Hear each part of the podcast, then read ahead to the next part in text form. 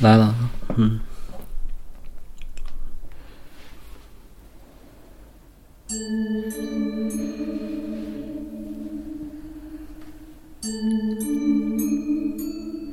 大家好，欢迎收听一番鬼话，我是 Mandy。大家好，我是芒果。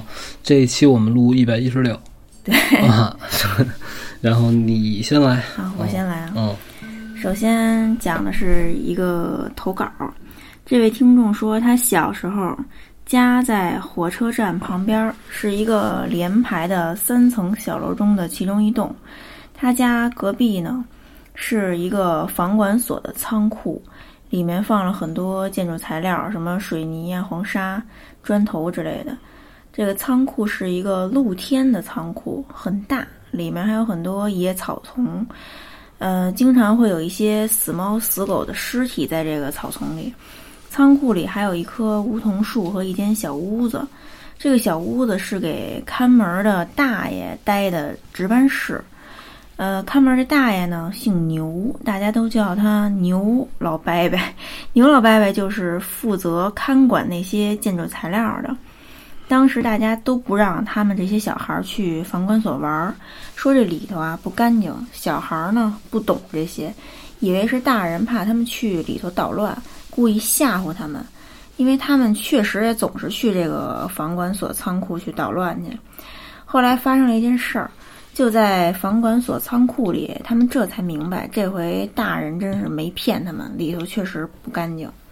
事情发生在一九八九年九月份，那年他七岁。那会儿呢，夏天没有空调，人人都是吃完饭出来搬着躺躺椅在那儿乘凉。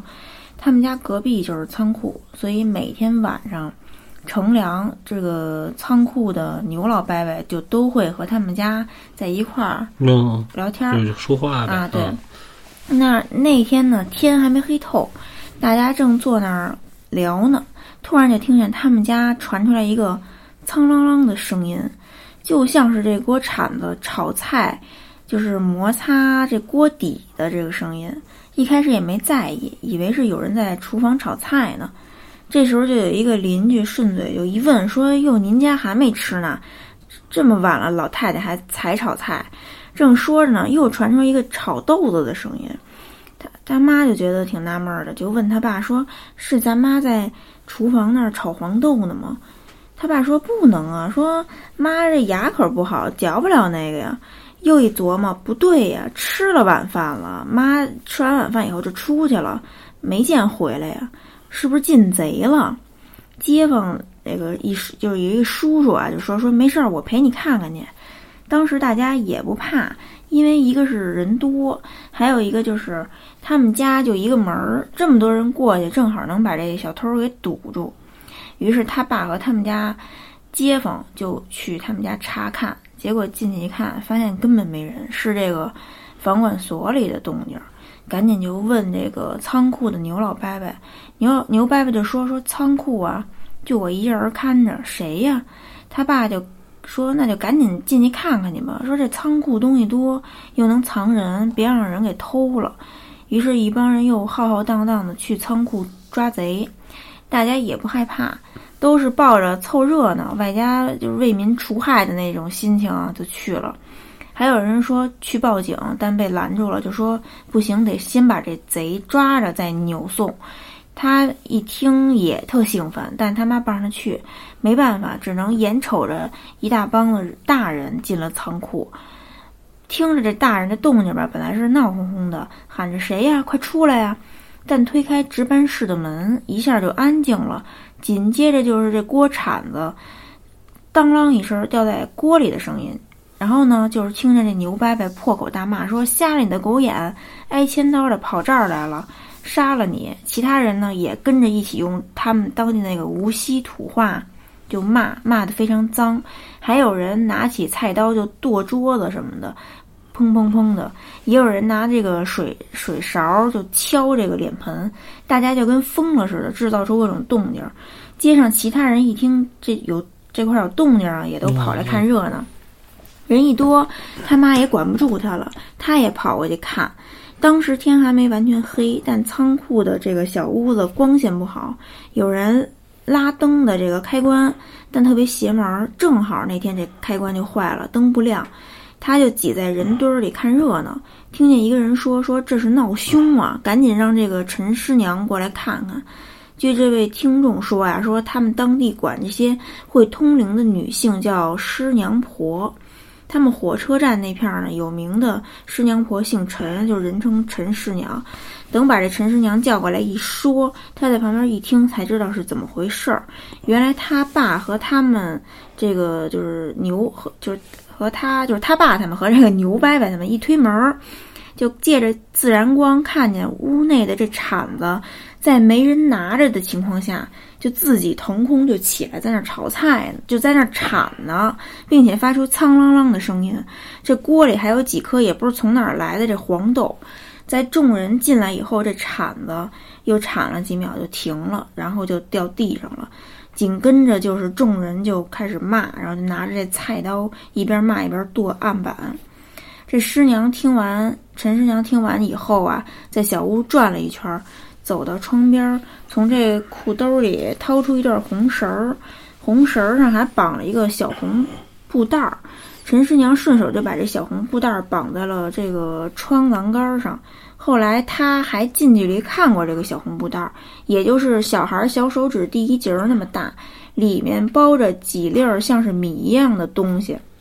后来就听说是念了念过这个心经的那个米。绑完红布袋儿，陈师娘和牛大爷呢就说：“今天不会再有什么事儿了，你放心吧。明天我再来。”第二天一放学，他就去这个往这个陈伯伯这仓库就赶，就想去看看后来是怎么着了。嗯，结果发现牛伯伯这个呃仓库大门里里头养了两只大白鹅。他回家后就问他奶奶说：“为什么养鹅呀？倒斗用吗？”呃，他奶奶就告诉他说：“是陈师娘这样养的。说这仓库里啊闹的是仙家，大白鹅是辟邪的，大仙儿呢不敢进墙，踩着这鹅粪脚就会烂。哦，现在再回想这个事儿，他推测他奶奶说的这大仙儿就是黄鼠狼。哦。”这两只鹅呢，一到晚上就撒出去，在仓库里散养，拿这鹅当看门狗那么使。哦，一开始几个星期，每天晚上都能听见两只鹅在那儿叫。听众就给咱们科普啊，说这个一般禽类的生物钟都是很准时的。这鹅呢是大雁的远亲，大雁晚上要是就是是要休息睡觉的，鹅也如此，除非这个栖息地附近有这个危险。放哨这大雁才会高声叫起来作为警告，所以他推测可能两只大白鹅在仓库感觉到了大仙儿的威胁，所以才会那几个前一段时间才会每天都会叫起来。另外，他说这个除了建筑材料，就这仓库里啊也没有别的东西，只要和牛伯伯打招呼就能进去敞开拿，所以附近的人就没必要晚上去偷，所以就肯定进去的不是人。哦。过了一个月，这两只大白鹅晚上就不叫了，一直到牛伯伯退休，大白鹅都养在里头。直到一九九八年，火车站附近房子拆迁，仓库也在拆迁范围内，再之后这事儿就不了了之了。哦，哎，其实这个鹅啊，嗯，用鹅来看家护院，并不是什么特奇怪、特新奇的事儿啊。对，我也好像听，因为我我虽然虽然我没被这鹅拧过，我没被它攻击过。曾经人家给我讲过，说这大个儿的鹅看看家跟狗的功能是一样的，就说它怎么着能拧这个人，说也是非常疼的，而且说那个鹅就是体型大的，个儿也挺挺巨大的，嗯，而且它就是真的就是声音也比较大，就是发生什么事儿了，比如陌生人要进你家，那东西叫起来好像就嗡的哇的，反正也。也足够能够让人预警。好像说大鹅是能看孩子是怎么着？那没那没见过，但是就是知道是确实是有拿鹅看家的。就确不是一句玩笑，什么当看门狗，其实真的就真的真的就行啊。这还这还挺逗的啊。然后到我了，我说这个是怎么着啊？他呀是干嘛呀？他去医院。晚上他去看一个朋友，他去的时候就八点多钟，因为他得下了班回家之后呢，稍作休整，然后呢再去医院去看他这朋友，然后一共他说我就满打满算，连找找到他这个朋友住院的病房，跟他这朋友简单聊几句，问问病情，也不是什么特重要的手术啊，就是说看一下，就朋友关系，就关系还不错。告诉说我拢共待了也没有一个小时，告诉他从医院出来的时候已经回到自己车上了，差不多也就刚九点，等于也就前前后后发生这个事儿，就他在医院待了也就不到一小时。嗯等他开着车往回走的时候啊，他就听见他车里有奇怪的声儿，是个什么声儿啊？就好像是用一个铁尺子扒了一个什么东西，就那栏杆儿的声儿，就哒哒哒哒哒哒哒哒，哦就这么响，就一直响。他就说：“我这车是不是哪儿有什么问题？但是听着吧，又不像是底盘儿或者说前边机器盖子里边发出来的声音。然后，而且他开着没有任何异样。等他都停好车了，都往家走，这声儿还他还能听见。虽然离着他有一段有一定距离，但是他又觉得这声儿就是刚才在车里听见的声儿。然后他就回头找，他想看到底是什么东西，就发出这种声音。然后后边呢也没有人，敢等他都回到家了，还能听见这事儿。然后她当时就给她老公就是发了一个微信，就告诉说，说我老觉得有奇怪的声音跟着我，嗯告诉说你能不能别老在你在外边玩了，你能不能早点回来？她老公出去玩了，你知道吧？她老公告诉说，那你要害怕我就回去吧，本来也没什么事儿，就是正常出去溜达溜达，跟朋友玩去了。一会儿她老公就回来，她老公就说说你听见什么声儿？她要详细给她老公就描述，你知道吧？说了一遍，她老公就告诉说，你也别害怕，告诉说。这不也没事儿吗？你这不是说完了吗？也就完了。到时候你小心点儿，告诉说有什么事儿，到时候回头再说。就是说你晚上也别再去医院了。然后他就是把这两件事儿就给联系起来了，你知道吧？然后后来等到第二天晚上的时候，你想第二天他不出去了呢，他就不用先回家去开车，他就正常下班回家。回家之后，然后点了外卖，在屋里待着，就等在等这个外卖来的这个过程过程中呢，他又听见这声了。等于这个声呢，他能确定不在自己屋里，是从楼道传来的。因为什么呢？他是通过看这个骑士离他家还有多远，哦，他预估，他预判，他觉得哎，骑士好像是即将要来了，他就跑去门厅等着。嗯可是他们家是什么呢？必须得下到一层，然后你去拿这个东西，就是这个骑士是不能真的进到他们家所在的这个小区里，嗯他得上门口去取。哎，就这么着，他在这等着，穿好了鞋，坐在门口这儿待着，就听见楼道里有这声儿，噔噔噔噔噔，就跟扒了什么东西似的。那声儿，当刚他刚一开始的时候，他认为他就实在想不出来这是一什么声音，但是这声儿呢都是连续的，哒哒哒哒哒哒，就这样。哦，而且有时快时慢。然后等到他拿完饭回来的时候呢，这个声儿就一直在他身后。后来他就回来又跟她老公说，她老公告诉说，你肯定啊是因为什么呀？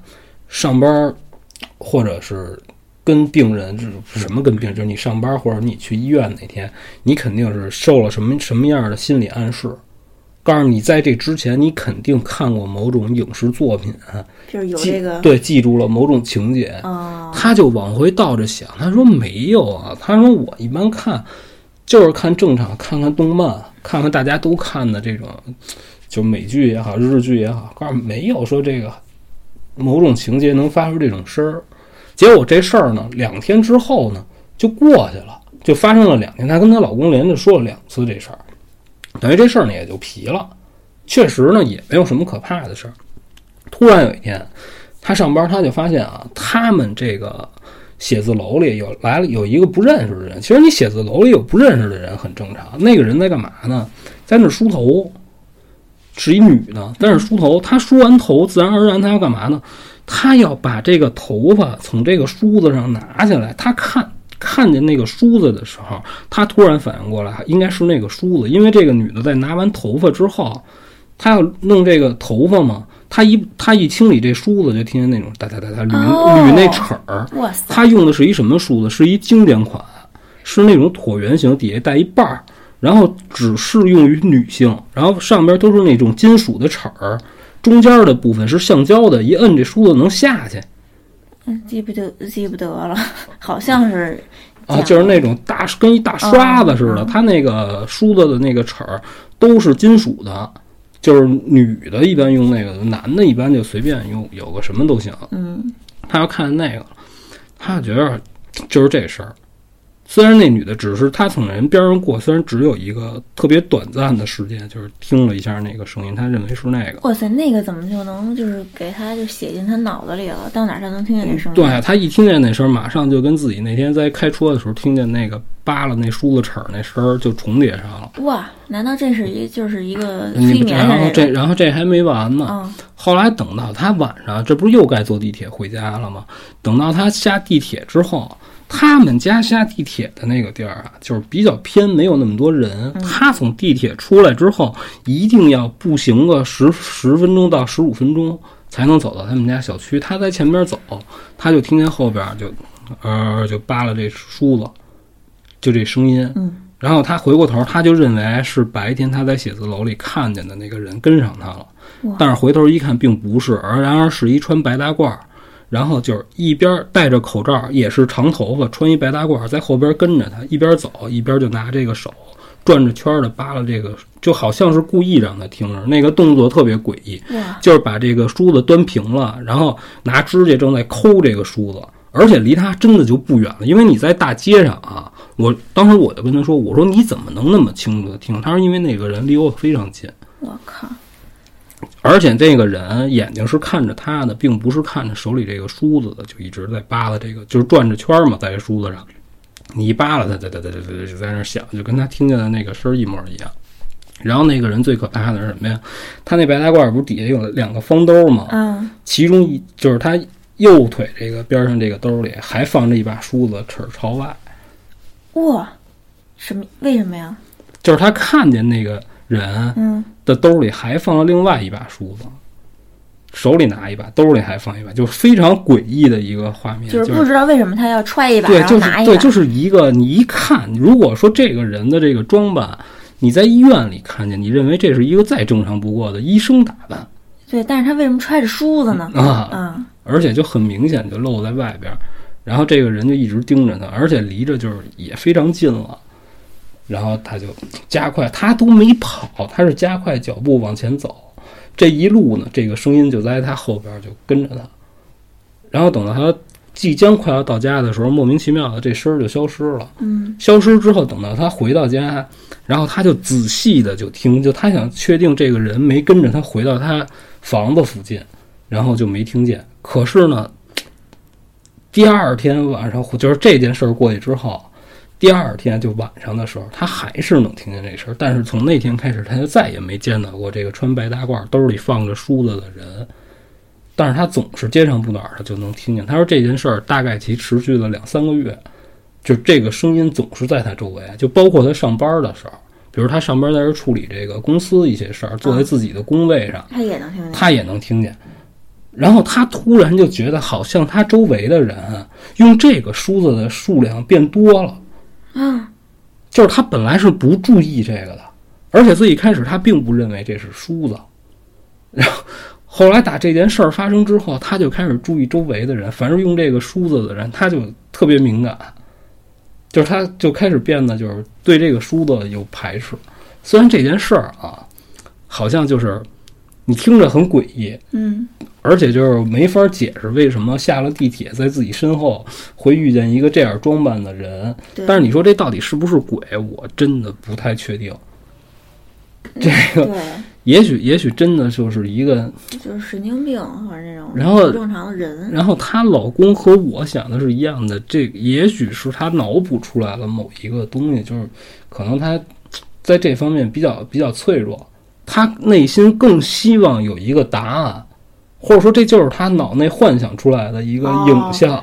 等于他就说他身后看见的东西并不存在，对但是他可能是因为他本身可能比较膈应那种声音，对，那声音就印在他脑子里了。啊，他一想起，就是一想起这种声音，然后就会有一个形象出现。不是她和她老公最后交流这件事儿，她老公就说，所有的幻想都是从她在写字楼看见那个人开始，但是实际上没有那个人。哦，而且她老公说说你已经就是，好像被这个声音影响了。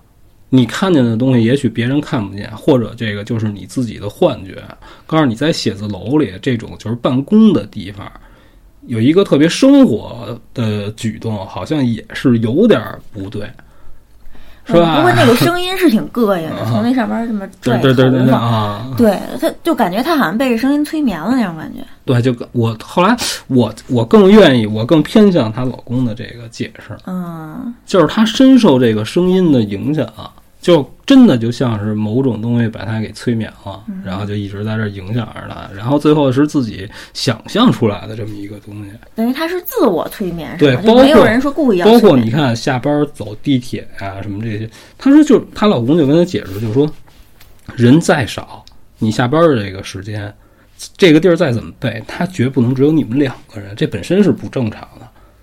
哦，她老公就觉得也许根本就没有那个东西，但是她呢也接受了她老公这种说法，她并没有因为说哎呀你不相信我，然后我不高兴，也并没有，因为毕竟她就只是觉得让她自己有点觉得害怕，嗯，对，并没发生什么就是咱们以往说的那些灵异故事什么吓着什么的，其实这就已经够吓着她了。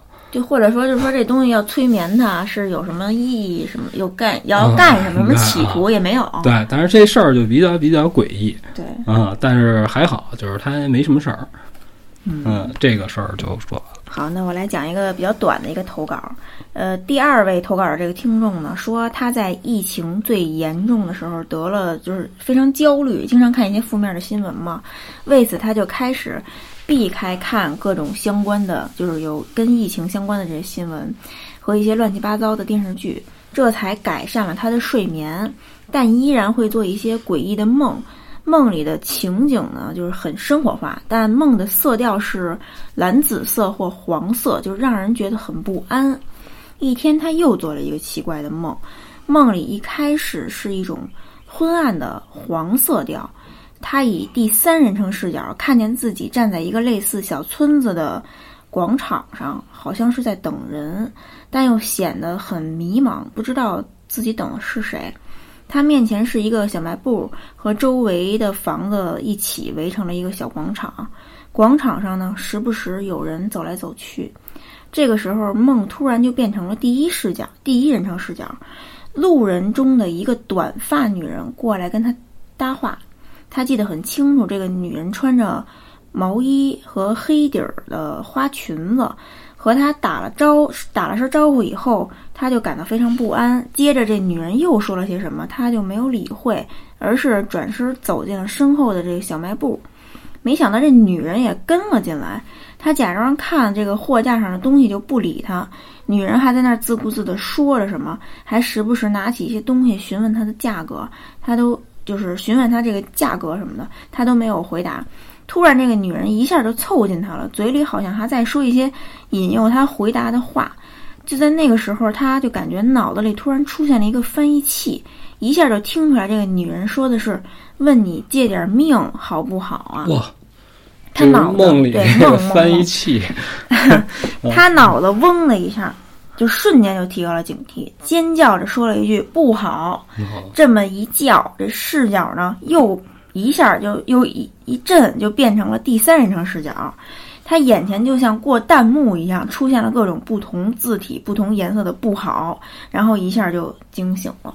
哦感觉这就是他那个，因为那会儿就是疫情最严重的时候，哦，好多人都是，就咱们其实都是有那种焦虑的情绪的，啊就每天看微博上看各种那个什么，就是又人数又涨了，嗯或者就是病情就病病情又发展成什么样了，哦，就好多人不都得了这个 PTSD 了吗？哦一打开那个 微博，哦对，所以我就感觉他就是那会儿就是看负面的东西太多了，嗯然后就吸引了太多负能量，然后让他自己的就产生了焦虑，才导致他做这些这噩梦。可能自己内心比较脆弱啊，就是承受这个社会外外在的这些压力的能力比较比较低下。就也不止他一人，那一阵儿嗯咱们都是有有非常焦虑情绪，所以嗯我觉得就是说疫情啊什么的，就是你不要太关注不。是人跟人呀、嗯他有的时候啊，差异就在这儿，是吧？有的人就会觉得不行，这个事儿影响到我了，嗯，是吧？你比如像我这种人，就是我就认，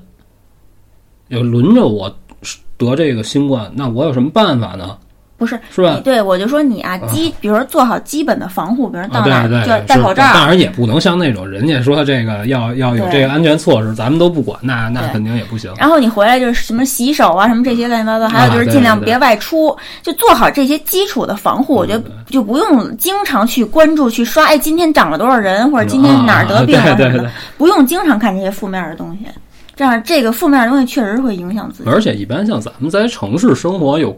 稳定工作的话，你活动区域是很有限的。你也就是在这个上班、上下班路上，是吧？你会接触到一些陌生人。那你到了工作，你到了公司之后，你就老老实实待着呗。除非你频繁的参加这种社会活动，比如聚会。对啊，这个是吧？这个其实是自己可以避免的，你也少出去凑就没事儿。反正这段时间虽然这疫情就咱们中国这控制住了，但是也还是尽量别外出，就是少聚会就少聚会。对对对啊，对。然后你这就聊完了，是吧？然后后边这个事儿啊，就说是怎么着啊？他回家，他本来啊，他是在这个广州啊工作，他在广州那边呢，就是生活的还不错。然后突然之间呢，家里就给他打电话，就说你要回来，说有一个亲戚就是离世了。然后当他生前呢，就是这个亲戚生前呢跟他关系还不错，他就说那回去吧，既然家里父母都叫了，那怎么着也得回去参加人这事儿，就回去。回去之后在家逗留了三五天，然后才听他自己家里人把这事儿给他讲全，说的是一什么事儿啊？就说当时啊。在发生这个这个亲戚去世之前，有过那么几天是精神不太正常，就精神恍惚，然后他就老是跟家里的人就是反映，就说是什么呀？晚上睡觉的时候，听见这个自己家屋子里有人开门关门、出来进去的声儿，然后当时呢，家里人就觉得。家里这个他这特殊在哪儿啊？家里人并没有觉得，哎，你压力大，没有。他家里人就跟他说什么呀？跟你说了，不要就是说占这个。他因为他要是这个亲戚在前不久刚翻新完自己的房子，他这个院子向外扩了一些。当时呢，就有人找过他，就说这块地儿你不能占。然后他说我为什么不能占？告诉而且我往外扩的并不多。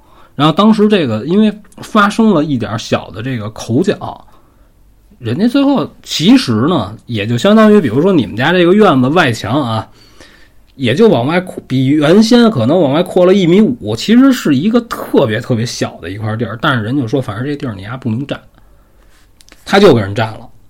从那天开始，他就发生了一些不好的事儿，而且他经常是怎么着？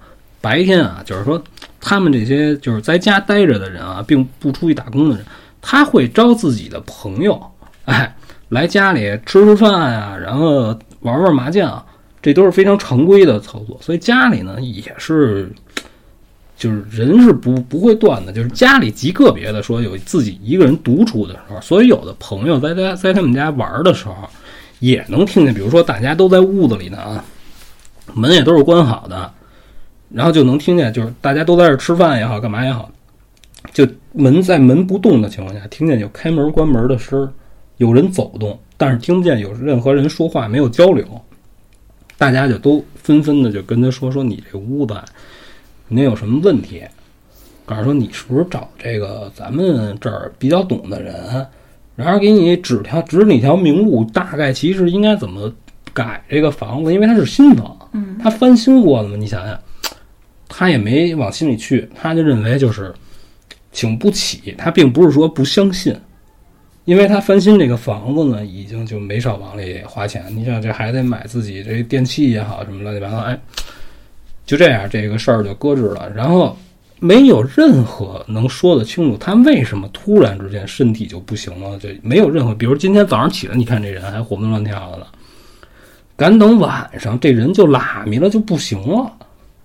就是到最后，就是医院的那个意思，就是什么？就是心衰。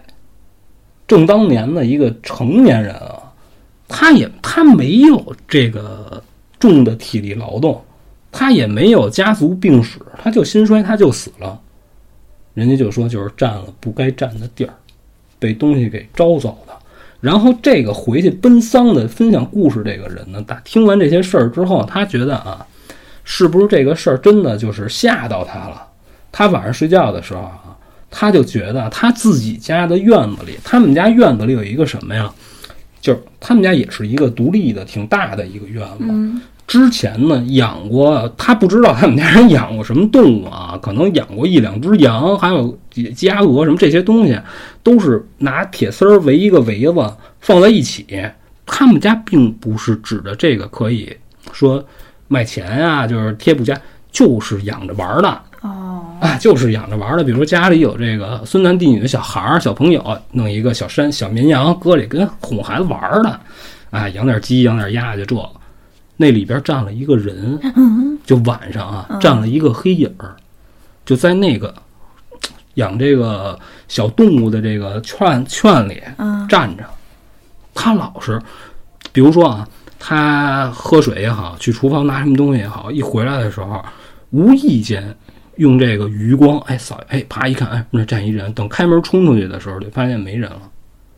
他认为就是他之前的这个亲戚回来看他一眼，他就说还挺可怕的。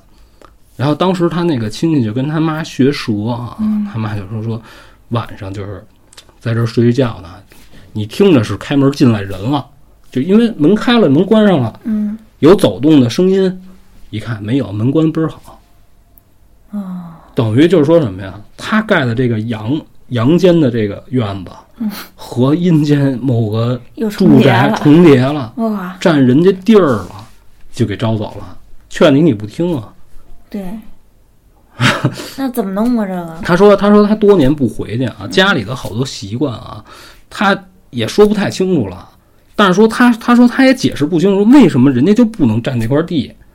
嗯，然后当时那个指出他这个问题的人呢，和他盖房子这个点儿离着挺老远的呢，不是说这个街坊说，哎不行啊，你这房子影响我了。你比如说咱们经常碰见的啊，就说在这个乡村，你这房子你要么跟我一边高，这外墙啊，你要么比我低行，高不行，它是有高度上限的。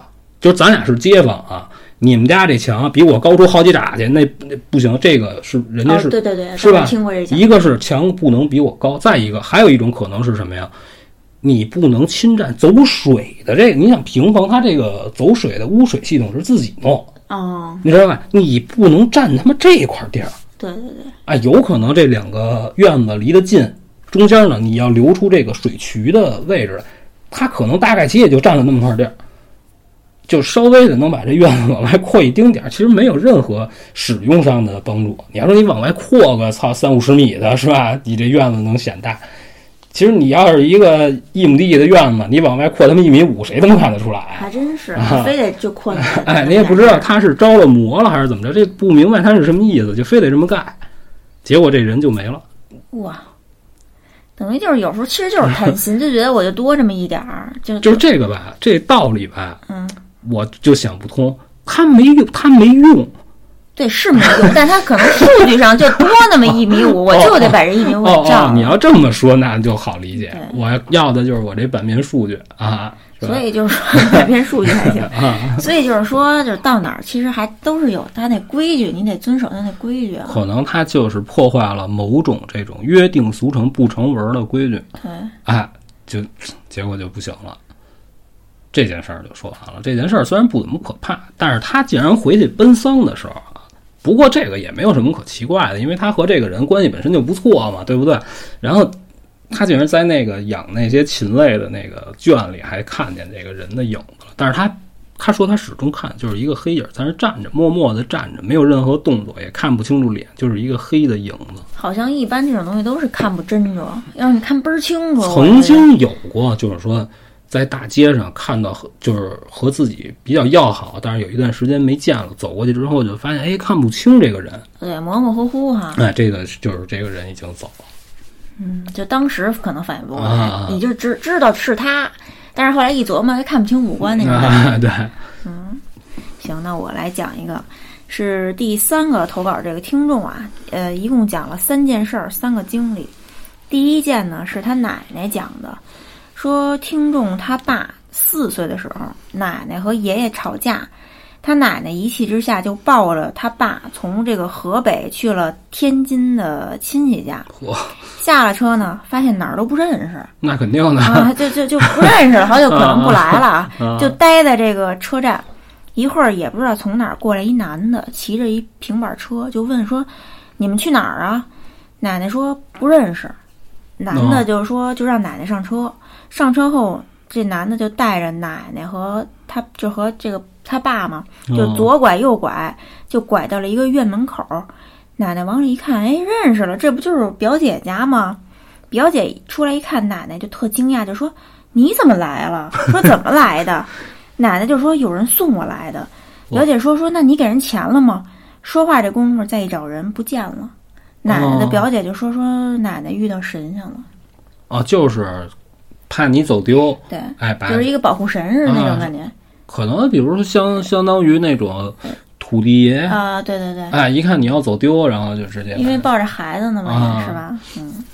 第二件事儿呢是他妈同学的经历，说这同学的奶奶要去世了，一家人围着，奶奶一直不咽气，突然外屋地上着了一把火，大家就去救火，再回到奶奶屋里，奶奶就咽气了。嗯，再后来，奶奶呢附在了同学妈妈的身上，对同学说：“我是你奶奶。”同学就说：“哦说你要是我奶奶，那你跟我说说，你死那天地上的火是怎么回事儿？”嗯奶奶就说：“他们来接我，可屋里人太多，进不来，就放了把火，把你们都引出去，他们才能进来。哦，等于就是这个等于他真的知道之前这发生的这事儿啊，等于死前接人这种梗，咱们听过很多了啊。就感觉好像确实是死前会有什么啊。来接这个死去的人。嗯。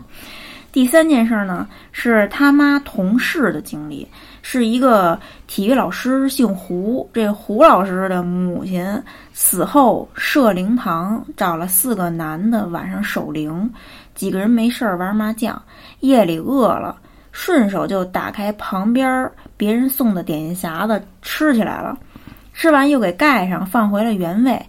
等办完了这个后事儿呢，胡老师就拿着点心匣子回礼。那个被吃了半盒的匣子被送到了胡老师妹妹的家里。本来这胡老师就和他妹妹有矛盾，他妹打开一看是吃了吃剩的半盒点心，就更不高兴了，就找这胡老师打架，说有意见也不能送我半盒点心啊。啊胡老师就说不能啊，这件事儿一时就成了谜了，不知道怎么就出来这半盒点心了。过了几天，胡老师的妈附身在了村东头一个老太太身上，就说自己是谁谁谁，被附身的这老太太家人呢，就找来找这个胡老师了。嗯胡老师的妈和赶来的这个胡老师就说说这个有人偷我的点心吃，嗯，胡老师就问谁呀？老太太说了四个人，就是当天守灵的那四个人。一问还真就有这么回事儿。这胡老师，胡老师这妈呢，一直附在这老太太身上。嗯后来老说就说压着我了，压着我了。老太太家人就赶紧又找这个胡老师问，说说这个是怎么回事儿？老说压着他了，压着他了。这胡胡老师就说，说是当年啊，胡老师爸爸死后的坟找不到了，就找了块砖刻了这个他爸的名字，放在这个胡老师妈的棺材里合葬。可能是抬棺材的时候，这砖头也不知怎么着，就压着他妈这尸骨了。被附身的这老太太家人说：“那这事儿得赶紧解决呀，因为就他们家老太太还被附着身呢。”哦这可是这胡老师就说，开棺是件大事儿，得重办这葬礼，就拖着一直没办，最后就把这个被附身这老太太就这么嗯给耗死了。哦，嗯这个开事儿关具体是不是嗯怎么怎么操作？咱们很少听见过这种事儿。入土为安嘛，这人一旦下葬，你说你给弄出来，只在电视剧里看过。对，就也不知道这胡老师为什么拖着不办，反正、哦但是你说最后就把人这无辜的这么一老太太被附身，最后就呃愣被给耗死了。就你说这，等于等于这个吧，就是你看啊，上身这种事儿哈，嗯，也许真的可以，但是它就是不能长时间，因为你毕竟是阴阳两隔嘛。对吧？你你姐这地地下这个阴间，你招上一灵魂来，附在一个阳间的活人身上，时间长他肯定不行嘛。然后这个是吧？对，而且而且就是你是就是那种请神儿那个，你看不都是东北那些是吧？一说请神儿，然后你打听点点事儿，然后你你要请你们家谁，你说，还是你的朋友什么的，哎，他请上来，咔咔给你说完了。这一回人为什么贵呀、人那人那大仙儿，人家是用自己肉身给你给你请，然后那一是仙儿一走了，当就累呀、对，就当就周那儿且得歇两天呢。啊，你这就聊完了是吧？然后这个我下边说的这件事儿是因公出差，而且不是最近发生的事儿，说的是怎么着啊？当年就是差不多就是九八年、九九年那会儿，他们家这个朋友啊是公司的债务老结不回来，准备是要去去到人家公司呢央个央个人家，就是两个人一起。然后两个人一起呢，一男一女，因为有一个为什么要有一个女性呢？就是说结账这种事儿吧，有个女女性啊，就是好比较好沟通，嗯，就是你有的时候就公关这种事儿啊，女生去跟人家交流呗，嗯，更容易达成这个，哦哎，你都是男的说呢，没准儿就卡，就这么着。这对啊，这个那肯定是。然后等到了地儿之后呢，因为当天晚上呢没见着没见着他们这管事儿的人，只不过是和他底下人呢有一个短暂的就吃了个饭，然后就说第二天再安排，然后又去见这个人家这个债主，然后俩人呢一人开了一间，就说在酒店里，在酒店呢，这个他说当地啊，就是也说不上好坏，因为你是因公出差呢，所有费用都是有预算的，你也不可能住特别好的地儿，就尽量找了一个还可以的地儿，哎，就住下了。这个环境呢，也就凑合将就着就凑合住呗，反正也住不了多长时间。然后就是分享故事这个，说那女的，她那女同事啊，就是晚上吃饭的时候喝了一点酒，本来这女的就有点酒量。可是你想舟车劳顿，加上本来是办事儿来的，睡得就比较早。他是什么呀？他是得你俩人来，你不能都喝大了啊，对不对？他得保持清醒的头脑，他就没喝，他睡不着，他就在屋里躺着，躺着呢，他就这事儿也没什么可想，就是也没什么可设计的，就是就是一个管人要账的事儿嘛。他在这儿就看电视，躺着躺着呢就睡着了，睡着等醒了呢就觉得冷。看了一下表，当时差不多也就一点多钟，然后就把电视给关了，因为电视一直还开着呢嘛。起来呢，找了找了点水喝，哎，都收拾好了，这也不困了，也不想看电视，就坐屋里坐着，就这么干坐着啊。嗯他就听见他所住的这层楼就开始有有小孩说话，这小孩说话是说什么呢？就数数，三零一、哇三零二，他住三层，啊他住三零五，你明白吧？然后呢，这小孩数了一圈，然后他就开门看了一眼，等于这一层啊，他这一层啊，差不多有那么十几间房，数一圈非常快。哎，他开门探头看了一眼，没发现什么异常。当时他认为是什么呢？是这个孩子啊，是别的客房的。啊，小孩儿出来看见这个门牌号呢，就念，哎，小朋友哎，小朋友不都是有这习惯吗？自己学会数数之后，走到哪儿，有的时候他一高兴了，有数就就念，哎，然后他和他这女同事呢是斜对门儿，哦，他住三零五，他这女他这女同事呢住三零三，哎，过了一会儿，他就说：“这哪儿来一孩子呀？这大半夜的，一点多钟。”啊他也想了想，告诉没事儿，酒店都闹鬼，不声张，就没事儿。哎，我就关门待着我的，哇，好可怕！哎他居然想到就是闹鬼了，哎，就就这么想这事儿的这么会儿功夫啊，就听见这外边接着又又又念了。又念上了，三零三，哟，就是他女同事那间，啊今儿又听见三零三，三零三，三零三，这这哥们儿就不行了，这哥们儿内心就崩溃了，就怎么就那么寸，就是去叫他女同事那屋去了，嗯，他就趴门眼看，可是他是斜对过，可是这猫眼儿它不提供斜眼儿的服务，你明白吧？就是那角度好像看不了，对看不见。啊他说我已经做到了人体这个眼珠子在这猫眼儿上 能扭动的最大最大角度，我也没看见。钻钻但但是他就一直啊，整个过程这个就听见外边这小孩一直在念叨三零三，三零三，然后他怎么拧也看不见，哦，哎。可能他就是看不见。哎，慢慢的慢慢的，这个声音就才开始减弱。哦，就慢慢听不见了，但是不是说走远了，也不是说他不念了，就三零三三零三三就慢慢 就跟咱们这节目结束似的，嗯 就没了。哦，一点儿一点儿一点关这个时候他已经浑身是汗了，你知道吧？就是恨不得就已经是站在门口，心里默念阿弥陀佛，有怪莫怪了，就已经语无伦次了。自己内心他没他不能，当时自己跟自己就聊上了，对，他也没说出话来。等到回来，他才跟这个女同事说，告诉说这怎么怎么怎么听见看听见什么了啊啊？还女同事就一脸懵逼，女同事告诉我没发生任何不好事，睡可香了。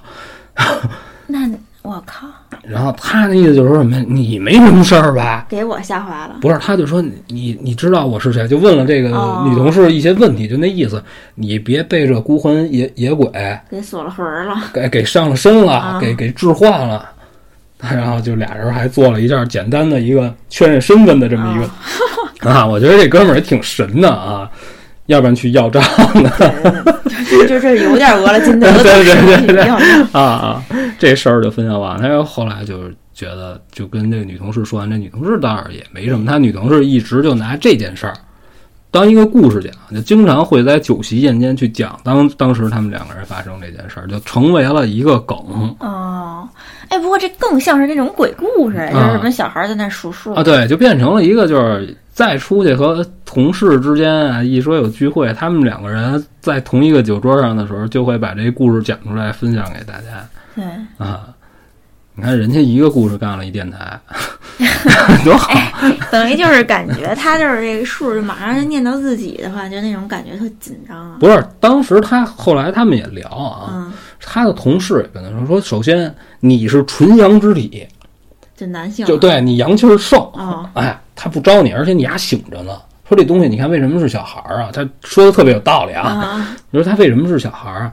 道行还不够高，嗯嗯，哎，你知道吧？没有那么大道行，说就是能摄人魂魄，怎么怎么着就害你致死，他不行。这是第一。再一个什么呀？你你的同事他睡着了，等于他实际上他就是在叫活儿，他叫三，他不知道他他不认识他女同事啊，他只能叫门牌号。哦，还有一种说法是说是什么呀？这个这层楼只住了他们两个人，就选中了他对面的同事。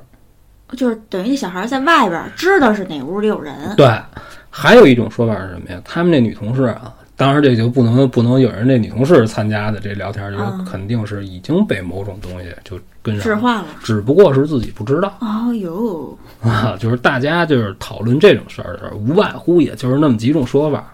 哎，啊而且就最可怕的是，他自始至终没看见过这孩子。对他怎么看？他他没有这个胆量开门出去查看，说我要看看，而且他也没上前台去问，说我们俩住的这两间哪间曾经发生过不好？人你想，人家旅馆能告诉你吗？那倒是。对不对？假如就是真是有什么问题，人也不能明跟你说说，嘿，朋友你注意点啊，他得先问你，嘿。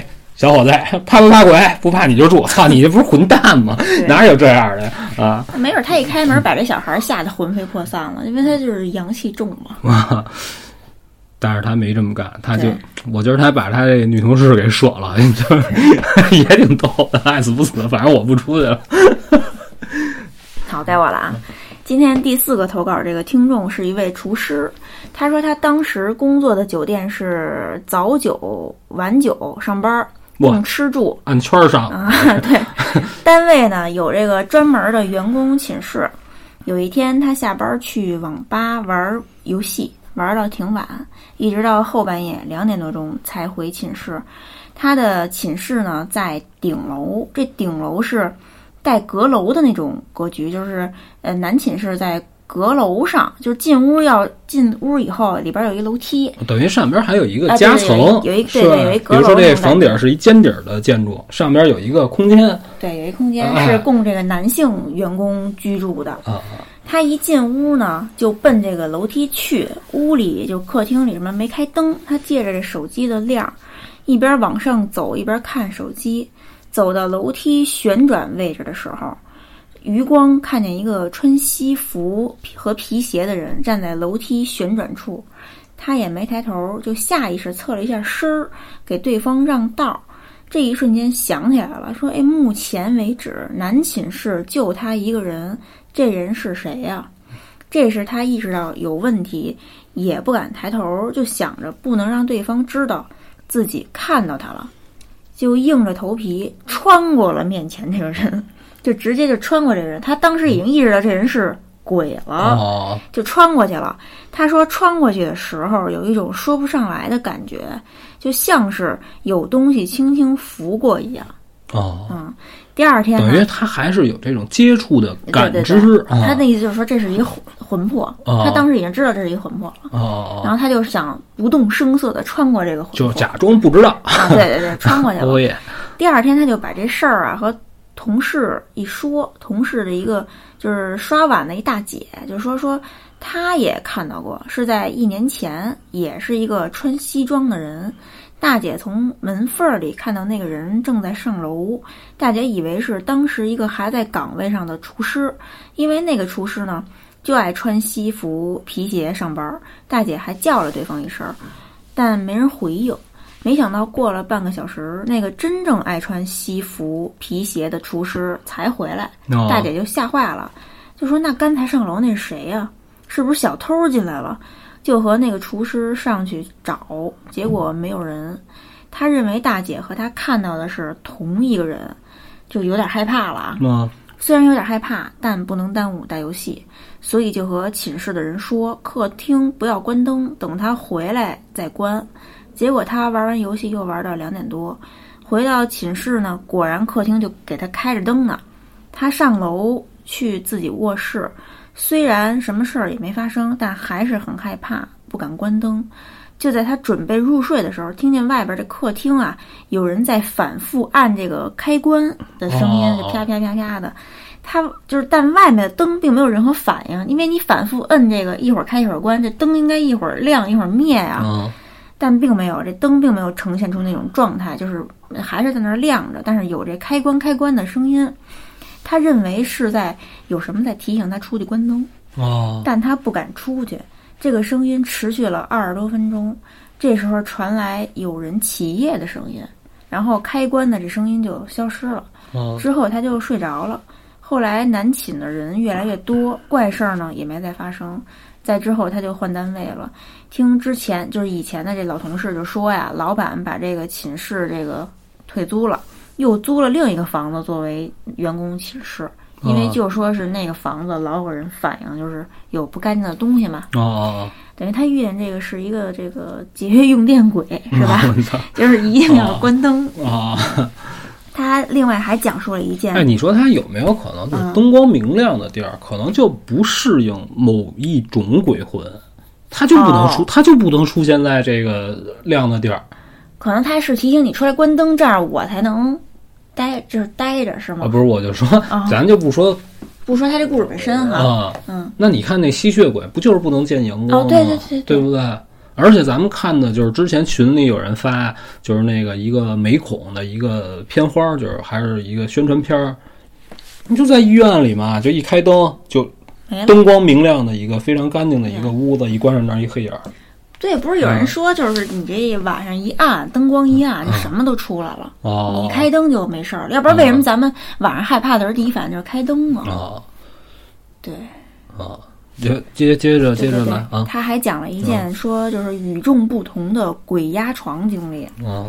那时候他上高中，晚上学习到十二点才睡，没睡多会儿，他就突然感觉这屋里特别亮，嗯以为自己睡觉之前没关灯，就想爬起来去关灯，这才发现身体动不了了，有点害怕，嗯一使劲儿，这就身体没动，但是眼睛睁开了，这才发现原来刚才一直是闭着眼的。而且睁开眼一看，屋里是黑着灯的，可一闭眼呢，屋里又亮了，而且还能清楚的看见屋里的一切。他就有点害怕，又睁开了眼，发现屋里还是黑的，可以再一闭上，又是一片光亮，并且这回他还看到屋里密密麻麻都是人，这，脑袋挨着脑袋，所有人都直勾勾的看着他，离他就距离很近，就在眼前。他一害怕，又睁开了眼，这样就这样就睁眼闭眼反复几次啊，他依然还是被压的状态，动不了，就使劲儿喊。开始喊不出来，最后使出全力，就这么一喊就能动了。哦，马上起来开灯，环视屋里一圈，发现没有任何异样，之后就开着灯睡了一晚上。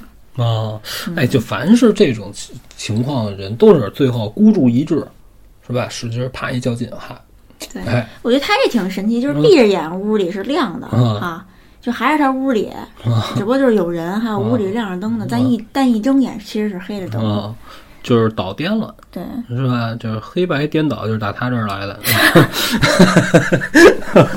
啊 他这确实挺不同寻常的，没听过这种。啊，对？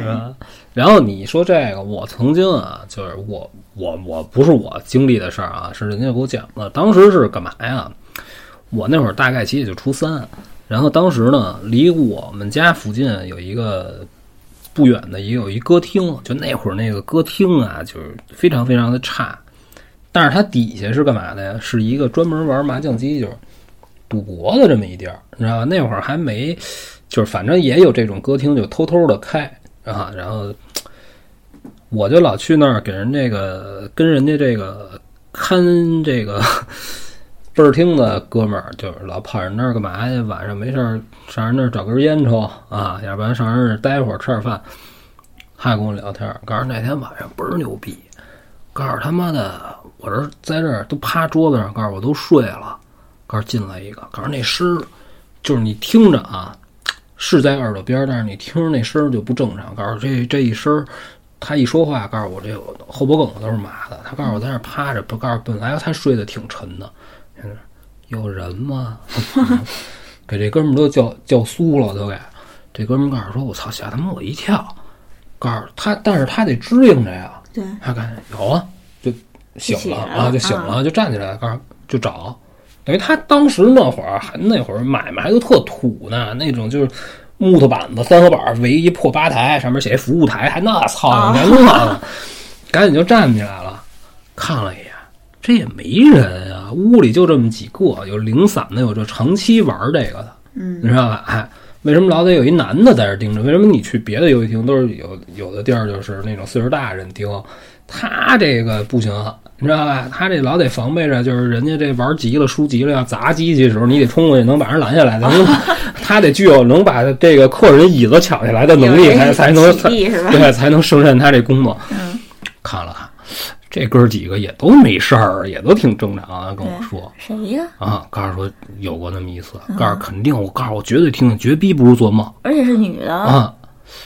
后来就是因为我跟那哥几个老在这儿聊，人得上他这儿一喝水啊什么的，对，人家就说告诉这，告诉你这个啊绝绝对就是鬼，你知道吧？放心吧，肯定是鬼。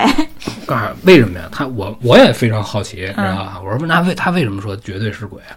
告诉一般呀，要是人呀晚上上你这儿来，他要叫你，他都得喊上分。不专业，过路鬼。后来我一听，我操，有道理，还挺逗。然后他这事儿就我这事儿就不说了啊。嗯然后后边这个就就是人家分享这个，他这事儿发生在他他有两件事儿，一个是他比较小的时候，当时他说比较小，当然也差不多十岁左右吧。就是当时呢，他去他爸这个工厂的宿舍里玩儿，就当时就是工厂有那种自用房，就是你要是离家远，你可以不不不回家。哎，他去他爸那儿玩儿，玩儿呢，每一个这个工厂啊，这个都提供就是洗澡和换衣服的地儿是一起的，挺二的，你知道吧？我没见过啊。你说你 locker 你怎么能跟洗澡的在一块儿？这个你不是那会儿我们学校好像就一块儿？是吧？中高中。啊，他呢，就是你想他玩一天了，他爸那意思就晚不场，咱们就该该走了，你你没事儿，你洗洗去，借着这个公家的水，你 啊。后来吓着他了，他回家，他跟他爸说：“说我那个脱衣服的时候，在那个柜子里，你想放鞋的柜子一打开不就能？”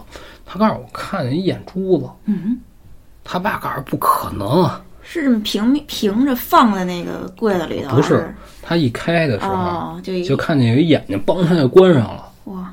告诉那眼睛转倍儿快，咔咔咔跟着转圈儿。我靠！我说大哥，你这个好家伙！这是不是什么设备？啊，他小时候指不定看见什么东西。后来他爸给他解释是什么呀？说你他妈看见的是镜子，啊，告诉人谁他妈那个柜子里下班走了，洗完澡不得打开门梳梳头啊？他告，然后他就说什么？说不是，告诉我这门啊还没打开呢。可是那个门啊，都是镶在那柜门上的。那个什么门那个镜子都是贴在这柜门里边的。你得把您得把这门打开，借外边的链儿，你才能照镜子呢。告诉我看那就刚打开一边儿，就是从那缝儿里看见那柜子里头啊。说我看见一眼珠子，他爸就不信，他爸说绝对不是。但是这事儿呢就过去了。嗯，等他再去他爸单位的时候呢，他老得去那儿洗呗。啊，对呀，发现那个柜子消失了，没有那个编号的柜子了。他说他要没记错的话，不是零一八就是零零几几。哇，那会儿所有的柜子上面都戳一戳。对，啊，但是他工厂呢，他这地儿吧，他不放什么贵重东西，就是你的工装和你的便装，还有那臭鞋，所以就是不锁门的有的是。他就说他这是一件事，他小时候在那柜子里看见一个飞速旋转的眼珠子。他说那东西是活的，还眨眼呢。我靠，没准是什么高科技产品。那个年代应该不会吧？电子眼，我操！电子眼也不是那样的呀。谢谢你啊。然后另外一件事儿呢，就是他已经就是开始工作了。然后那会儿他爸呢，就是因为身体不太好了，就在家已经不去出去工作去了。当然是这事儿呢，有跟他爸有关。当时他是干嘛呀？就是头天晚上，他就已经和他别的朋友约好，第二天要出去玩儿，就是哥们儿之间的聚会。早上起来十点的时候，他就出了，出去了就走了。等到晚么场儿，哥几个正玩了一天，正在这吃晚饭，他爸给他打一电话，他爸告诉：“，你没没什么事儿吧？”他说：“没事儿啊，跟我朋友告诉您不知道吗？告诉跟我朋友一块儿吃饭的来了。”他爸告诉说：“你要是没有什么特别重要的事儿啊，你回来吧。告诉说你回来，然后那个。”你别自己回来，你有朋友什么的，你不行，你让你朋友跟你一起看着点儿。你说你路上一定千万小心。告诉怎么意思？怎么茬儿？告诉我爸没这么关心过我。告诉我，告诉您怎么了？告诉您是不是有什么事儿啊？就问他爸，他爸告诉我没什么事儿，告诉回来再说吧。回回来了，他也没让他朋友送他，妈大老爷们儿，告诉哥们儿，嘿，你送我回家吧，你这也不正常。哥们儿回来了，回来见着他爸，告诉说您怎么个茬儿啊？他爸告诉说怎么着？告诉我知道白天你出去了。告诉晚上我跟你妈一块下楼买东西。告诉买完菜，你妈让我回去把这菜放家，然后再下来跟他遛弯儿。告诉你不在家，我们俩也不着急做饭。那会儿也就五点多钟。嗯。他爸回家就找钥匙开门这空档啊，就听见他在屋里打电话呢。但是他爸说，当时我明知道你，他爸以为是他回来了呢。可是他爸明知道他早上起来已经走了，他爸以为他回来了，他爸就没拿钥匙开，你明白吗？他爸就敲了两声外边那门，那意思你要回来了，你还不给我开门啊？这一敲没声儿了。哟，然后他爸就往回倒着就想，就听见这个屋里是他在干嘛呀？打电话。他爸听见了一两句，但是呢，是跟他逃走之前这个情景是一模一样的。他爸是基于这个，然后进屋之后发现没人知以后，基于这个原因，他爸认为什么呀？这是一个。提示，孩子要出事儿，嗯，所以才给他打的电话。哦，他爸听见他白天在家，等于等于相当于就跟那故宫又重重现这宫女在，是这么一概念。他说：“您是不是听错？告诉绝对没听错，告诉我绝对不能跟你开这玩笑。”对呀，家长怎么会开？他爸就觉得，就这孩子千万别在外边有什么事儿，给他打了一电话。这是他拢共就发生过这两件事。感觉他爸还挺警觉的啊，就好像大人啊，就发生一些就是不正常的事儿的时候，他第一反应就是是不是我的家庭成员有事儿了？对，可能就是他们的经历或者怎么着啊，就是我赶上过什么呀？我去人家家，嗯，然后当时也是跟人家就是我跟人家孩子在一块儿玩儿，我不认识人家，跟人家长就是见面叫就叔叔大爷就这个。然后你到了饭口，人家爸告诉你就就这儿吃吧，我们也都特熟，你知道吧？就凑合吃吧。这儿吃着饭，他们家有那吊篮，在阳台上，那吊篮它它叫吊篮，它不能吊着养啊，它是得，但是那花盆儿它得放在一台子上，这花儿你可以吊着，你知道明白？谁也没动那个，啊，就搁他们家那个，他他们家住二层，啪，那花盆掉了。哦，他爸告诉完蛋，告诉指你看吧，指指不定出什么事儿呢。就跟我当年我姥爷家发生那事儿一样，就灯炸就那个就那烟灰缸啪哦就两半儿。当时我姥爷就说：“你你看吧，肯定出事儿了。关键你一看它那裂的不正常，嗯，对吧？就那花盆，你挺大一花盆儿，然后人他们那他爸弄那花儿，那吊兰巨能长，感觉像是姐他们亚马逊起回来的那植物，它长得都疯了逼了，我操！你说没人动它，那东西你说怎么会掉了？对，就老有这种事儿。然后那会儿就是我老去我同学家玩儿，也赶上就是就说家里有事儿的时候，我听人家跟我说，咱就不说那哥们儿叫什么，丫这丫这外号非常恶心，然后就跟我说，告诉我我们家这管灯装上就别，装上就别。那怎么回事啊？就是买多新的管灯回来，就是你怎么看，电工来也得看，告诉没事儿，这电路绝逼没事儿，就是装不上这装上就十分钟，啪自己就灭了。就不能让你然后亮。然后然后他们家人就基于这个原因，就告诉肯定出事儿了。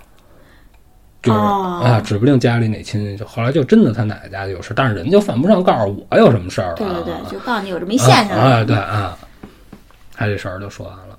嗯，我今天就差不多了，我没有别的了。行，那我讲最后一个投稿。啊啊，一共两件事儿。第一件事儿呢，发生在这位听众上高中的时候，当时他做了一个梦，梦见自己在老家的卧室拉开抽屉，从里面拿出来一个信封儿，是一个黄皮信封儿，很普通。信封儿里呢有一个用来装打黄皮子分儿，用来装这个打针用的药液的那种可溶封的玻璃容器。你你应该见过，就那么一掰那种。哦，那玻璃瓶儿啊哦，哦这个叫可溶封的是吧？对哦，但不是它有一个名字叫安布瓶，不叫安倍平啊。哦就这这听众给我写的是安倍平，他叫哦安步平，是根据哦拉丁文音译过啊，来的。跟安倍晴明没任何屁关啊、系跟安倍晋三也没有任何关系啊。他呢，在梦里就打开这个信封儿，拿出这个安步平就醒了，非常的莫名其妙，但是印象深刻。几年后呢，他已经工作了，那年是他的本命年，特别的不顺。大早上起来切土豆，第一刀就把这个手指头上的肉给切下来了。他就按着手指头去医院挂急诊，缝针要麻药啊，自己去拿药。这麻药就是装装在一个安布瓶里，放在一个黄色的小信封。缝针的时候，医生说手指不能打麻药，直接缝，所以这麻药就没用。缝完针回家，顺手把这个信封放在抽屉里，放进去那一瞬间想起来了，这就是梦里从抽屉里拿出来那个信封和安安不平，就等于就是感觉这他这预知梦就没什么用，不知道他有什么意义，他等于梦到了一个结果，是吧？哦就是他有一天会用到这个，从抽屉里拿出来或者放进去一个信封儿，这信封儿里有一安步我。觉得啊他这个你说是预知也可以，嗯也有可能他就是看到了发生过的事儿。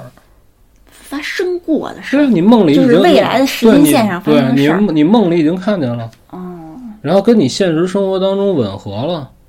他未必就是要让你预知到什么，得到什么信息，然后是躲躲开大灾大难啊，还是去买彩票，也未必就一定是这样。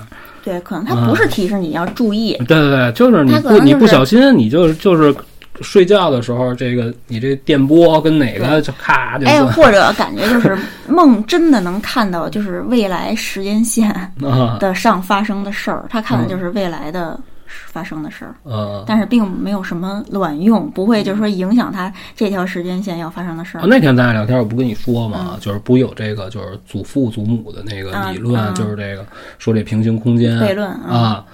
然后我看人家那个视频分享，人家说什么呀？是有多个平行宇宙，说未来就说能实现这个时空穿越的时候，你实际上是从某一个时间节点，然后你是在某这一个点上反复横跳，你知道吧？哎，它不影响这个某一个世界的任何事件。啊，你可以在这一个世界，在这个宇宙，你可以干任何你想干的事儿，就跟那漫威宇宙是一样嘛。在这个宇宙，就是死侍就把所有人都弄死了；在另外一个宇宙，就是别人老弄死他，这正常。对。这不，这互相不冲突啊。那他讲第二件事儿啊，嗯发生在他很小的时候。有一次呢，他妈带他去楼下玩儿，走到了楼下仓库。他妈和别人聊天的时候，来了一个比他大一点的小女孩儿，他就跟那个小女孩儿玩了起来。小女孩儿呢，带着他去了附近的一个小弄堂，在小弄堂里呢，走了一段路，就看到一个铁门儿，上头挂了一个呃链条锁，应该是这个门儿啊挂上锁，但是它还是能拉开一一条缝儿。这这个缝儿呢，正好这小孩儿可以过去。这俩这个小女孩就带着他就进去了。从铁门进去以后，就走到了一片一望无际的地方。那个地方没有任何建筑物，广阔无垠的感觉，就是一眼望不到边儿啊。